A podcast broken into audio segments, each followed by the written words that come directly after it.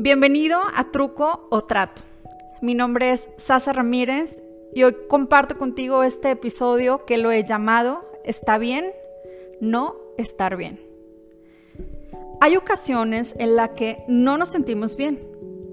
Y aunque muchas veces hablo de que no hay ni bueno ni malo, me refiero a ese sentimiento de no caber, de no poder estar en tu cuerpo. ¿Te ha pasado? Hoy quiero compartirte que yo estoy pasando por un proceso en el que justo no me siento bien. Y cuando hablo de no sentirme bien, es no sentirme alineada, me siento fuera de mi centro, de todo eso que me da seguridad, voy a poner entre comillas, con esta necesidad a veces que tenemos los seres humanos de querer tener certeza y control de todo. Lo único que en este momento tengo claro es que me siento incómoda y que esta incomodidad que siento tiene que ver con que algo en mi ser se movió, se tronó.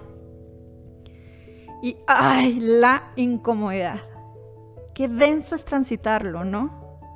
Esta sensación es parecida cuando vas al gimnasio después de mucho tiempo de no ir y al día siguiente te despiertas y todo el cuerpo te duele, todo te duele.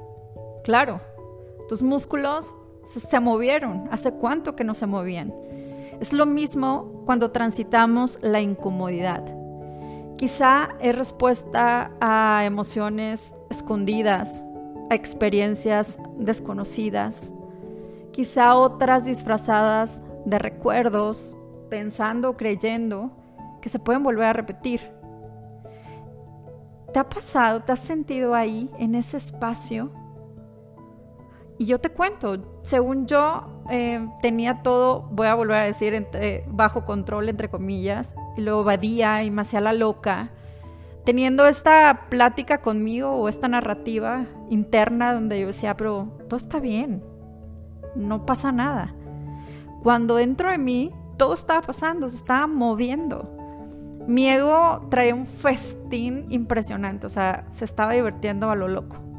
Y es el que me decía, en esta, insisto, en esta conversación interna, en esta narrativa, su conversación o su pregunta era, ¿cómo tú, la coach, no sabe qué hacer? Repito, era el ego el que me decía, ¿what? ¿Te está pasando esto de verdad? Hasta que paré y lo callé y le dije, a ver, esto no se trata de ti, se trata de mí, así que comper. Y en una conversación más amable conmigo, más amorosa, más bondadosa hacia mí, me vino esta información y recordé que estoy viva y que no tengo todas las respuestas y sobre todo es que no las tengo por qué tener. Eso pesa mucho. Que vine a aprender, decidí que está bien no estar bien. Y paré, hice un alto. Guardé silencio del ruido externo y del interno también, porque a veces este es mucho más ruidoso y, soberbio. Y en este espacio de conexión conmigo llegaron las emociones y le pedí al ego distancia. E hice algo importante para mí, pedí ayuda. Te confieso que me retorcí como un gusano con sal, claro, porque no acostumbro pedir ayuda. Y justo en ese momento estoy hoy, transitando la incomodidad, transitando emociones nuevas o guardadas, experiencias a las que las guardé en un baúl y dije, no sé cómo las voy a volver a transitar y hoy aparecieron otra vez. Justo esta es la razón por la que quiero compartir este podcast contigo. Si tú hoy en este momento estás pasando por algo similar donde no te dejas o hay una resistencia yo quiero que esto se vuelva un recordatorio de vida. Te invito a que le bajemos el volumen a la autoexigencia y se lo subamos a la paciencia, al amor, a la generosidad de ti para ti. Quizá las respuestas no lleguen rápido. Yo hoy no tengo respuestas. No sé qué viene. Lo único que sé es que para aprender toca salir de lo conocido toca sentir, toca darnos ese clavado a lo incierto en ocasiones. Yo no tengo registro de cuándo fue la última vez que me sentí así. Estoy segura que muchas veces ha pasado. La diferencia en esta ocasión es que desde hace ocho años que realmente trabajo todos los días para tener conciencia de mí, de mis emociones, de mi cuerpo, de mis relaciones. Y con esta conciencia viene algo valiosísimo que se llama responsabilidad. Es hacerme responsable de mí. Creo fuertemente que el vivir en transparencia, y cuando digo transparencia es en automático, sin darnos cuenta de nada, sin sentir nada, no nos permite hacer estos altos que son vitales para poder seguir.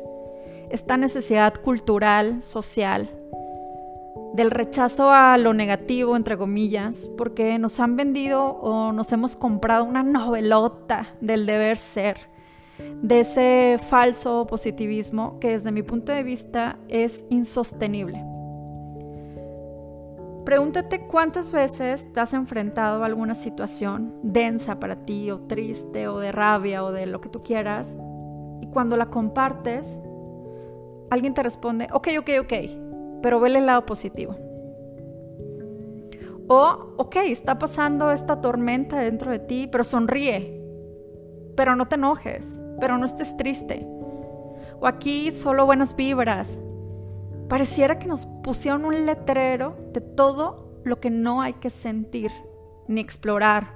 Además, ocurre algo importante.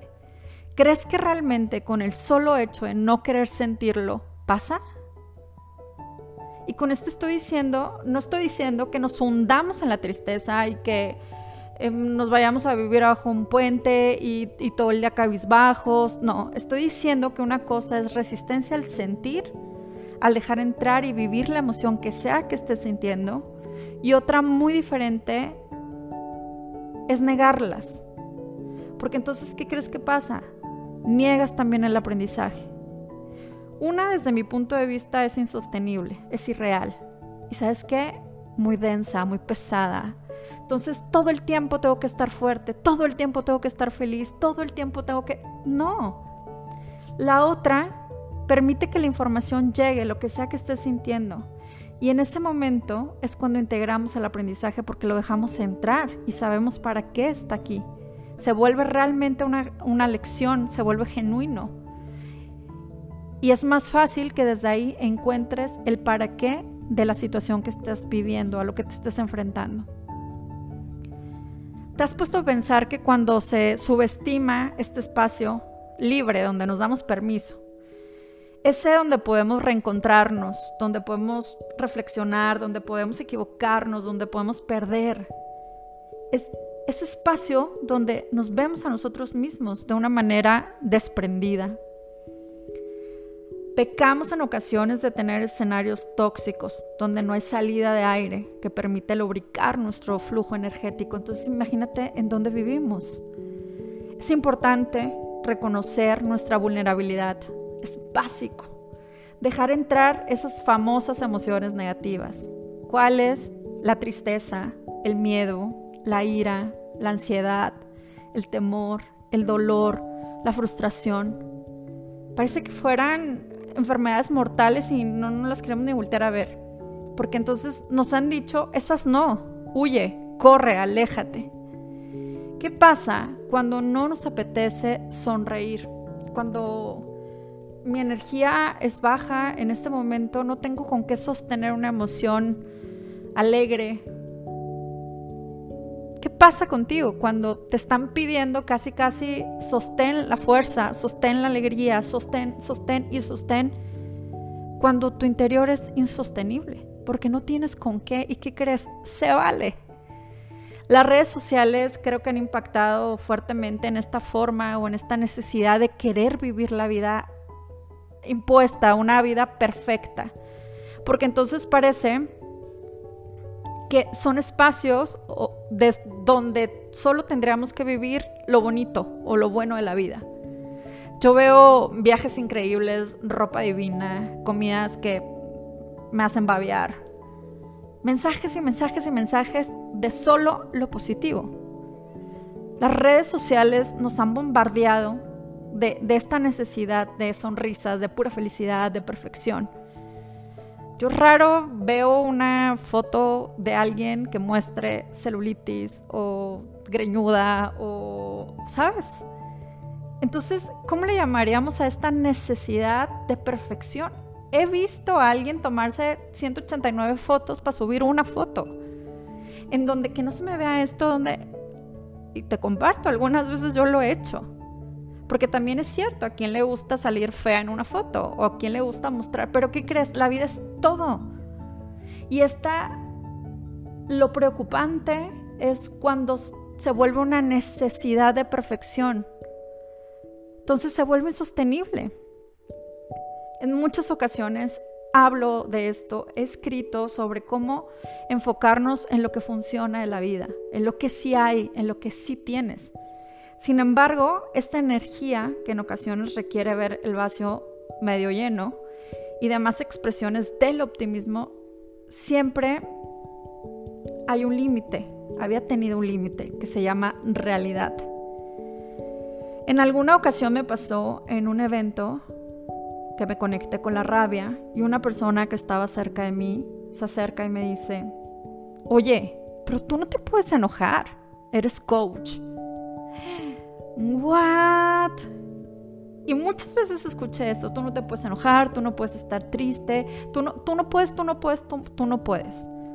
Comentarios como esos en algún tiempo de mi vida me hicieron sentir confundida y en ocasiones hasta culpable por sentirlo. Entonces tenía una necesidad de sostener estos espacios de positivismo a como diera lugar. Pero entonces me di cuenta que no estaba haciendo ni estaba respetando mis emociones, ni dándoles la validación que eran. Aquí lo importante es cómo canalizarlas, no es no sentirlas. En el año 2016 Susan Davis, una profesora de psicología de Harvard, publicó el estudio Agilidad Emocional. Desatascarse, abrazar el cambio y prosperar en el trabajo en la vida con el objetivo de invitar a la gente a salir de la rutina del pensamiento positivo y adentrarse más profundo en las situaciones emocionales de su día a día para aprender de ellas. Es que ahí es donde está todo. Aprender también de las cosas malas otra vez, entre comillas, que nos pasan esta es una manera de evolucionar. Piensa que si no transitas el aprendizaje, nos subimos de nivel como un, videojuego. Esto nos ayuda a conocernos mejor, a mejorar como personas e ir agregándole herramientas a tu cajita de vida, de herramientas, de decir, cuando me pasa esto ya sé cómo. A lo largo de los años se han llevado a cabo diversos estudios que hablan sobre los efectos de suprimir emociones, estas que nos han dicho negativas. Estos estudios demuestran que negar las emociones o ocultarlas pueden producir estrés, así como impedir que alguien desarrolle herramientas para canalizar las emociones. Piensa que si estás enojado y la emoción de enojo no es reconocida, ¿qué crees que va a ocurrir? Se entierra, se entierra en tu ser, en tu cuerpo. Y las emociones reprimidas pueden manifestarse más tarde en ansiedad, en depresión e incluso en enfermedades físicas, la somatización. También estos estudios demostraron que es importante tener palabras o expresiones faciales como llorar para describir cómo, cómo te sientes. Esto ayuda a regular la respuesta al estrés. Un estudio realizado en 1997 demostró que los participantes a los que se les pidió fingir estar bien, después de ver videos perturbadores, señalaron contener mucho estrés, en comparación a aquellos que demostraban, o sea, que le hicieron caso a sus emociones y lo expresaron. Se sentían ligeros, se sentían livianos. Y ojo, con esto no estoy diciendo que todos nos volvamos pitufo gruñón y odio odiar. Mi punto es empezar a normalizar lo que sientes. Con la falsa idea de que esto resuelve algo. O sea, si yo no dejo entrar mi sentir y creo que con esto resuelvo algo. No, normalicemos el sentir. Hace algunos años aprendí a aceptar, aceptar mis derrotas, aceptar cuando las cosas no salen como en mi mente las creé, a rendirme cuando la solución o lo que yo quiero que ocurra no está en mi cancha. Esto me permitió trabajar desde la realidad en la búsqueda de mejorar mi vida, de dejarme sentir, de dejarme caer, de rendirme, de tirarme, de pedir ayuda. Que cuesta, cuesta, claro que cuesta. Sin embargo, date chance de vivirlo, de sentirlo. Esta resistencia a sentir nos aleja de procesos efectivos para transformar la realidad desde nuevas posibilidades. El gran regalo es aprender a aceptar la realidad para desarrollar la resiliencia desde las posibilidades y no desde espacios imaginarios, desde el yupi yupi, desde el Disneylandia. Hoy, creo que en la situación en la que estamos, hoy más que nunca necesitamos asumir la realidad con resiliencia. Si no queremos perdernos. Indudablemente para encontrar las soluciones asertivas en la vida, no podemos vivir únicamente del anhelo. Debemos asumir las realidades aunque no sean alentadoras, aunque el resultado no sea como el que tú quieres, aunque la situación que hoy estamos enfrentando y viviendo sea completamente distinta a la del año pasado, hace un mes, hace unos meses, vivimos en constante evolución. La manera de vivir hoy está tomando nuevas formas. Todo, todo se está moviendo. Se están cayendo estructuras viejas. Y esto no quiere decir que sea bueno o malo, simplemente es ¿Cómo la quieres transitar? Piensa que la vida es una rueda de la fortuna. Hay días abajo, hay días arriba, hay días nublados, hay días soleados, hay éxito. Hay veces en que se va el éxito. ¿Y qué crees? Está bien. Dejemos de romantizar el positivismo como si solamente existiera eso. Si solo nos enfocamos en el lado positivo, el mensaje es que nuestra rueda no se mueve. Entonces estamos estancados.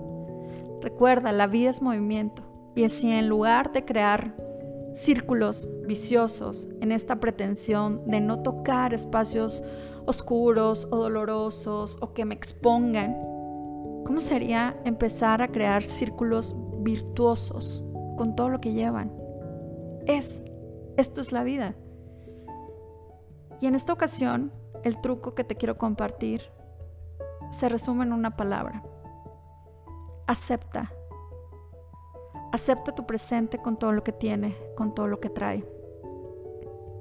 Todo lo que no te guste, cámbialo, vuélvete responsable de ti. Y lo que no te corresponde y lo que no te toca, suéltalo, no es tuyo. Algunos días solo toca olvidarnos de la curación y dejar que pase lo que tenga que pasar en conciencia Quizá hoy no lo entiendas. Transítalo, vívelo. Vive la incomodidad en tu propia comodidad. Y las respuestas te aseguro que llegarán. Te dejo un abrazo y nos escuchamos muy pronto.